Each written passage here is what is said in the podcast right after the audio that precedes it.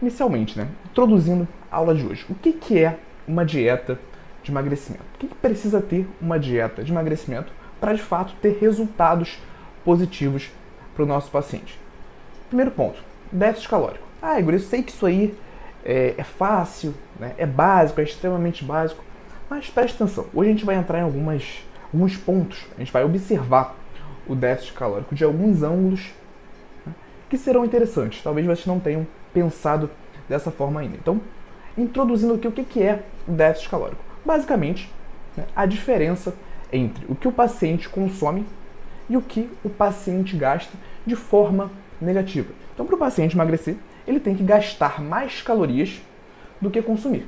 Né? Essa diferença entre o que ele gasta e o que ele consome é o que nós chamamos de déficit calórico. Então, para emagrecer, de fato, é necessário, é fundamental o déficit calórico, mas nós não podemos ver o metabolismo de uma forma tão simplista e a gente vai entender isso ao longo da aula de hoje. Então, o déficit calórico é fundamental. Você calcula o gasto energético do seu paciente, né, a taxa metabólica de repouso do paciente, o quanto de energia ele gasta durante o dia, né, quais sessões de treino, com deslocamento para o trabalho, com a rotina.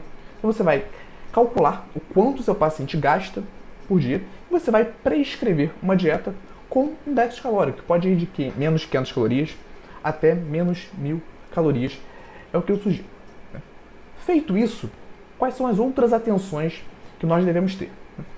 Divisão de macronutrientes, carboidratos, proteínas, lipídios. Se o paciente tem o objetivo do emagrecimento, da definição corporal, essa distribuição de macronutrientes vai ser feita de uma forma se ele tem o objetivo de hipertrofia, de melhora de performance, essa divisão de macronutrientes vai ser feita de uma outra forma, mas já adianto que para emagrecimento, um aporte maior de proteínas é fundamental. E por último, exercício físico. Quando a gente fala de aumentar o déficit calórico, aumentar o gasto energético, o exercício físico, ele na maioria das vezes, ele vai ser fundamental, até por conta da manutenção da massa muscular durante o processo de emagrecimento, né? já que estamos falando de resultados estéticos. E aí, gostou desse corte? Aqui é o Igor e eu quero te convidar para assistir as aulas completas e gratuitas toda quarta-feira, 19 horas, ao vivo no YouTube. Para participar, é só você se inscrever no link que está na descrição desse episódio do podcast e nos vemos lá quarta-feira, 19 horas, ao vivo no YouTube.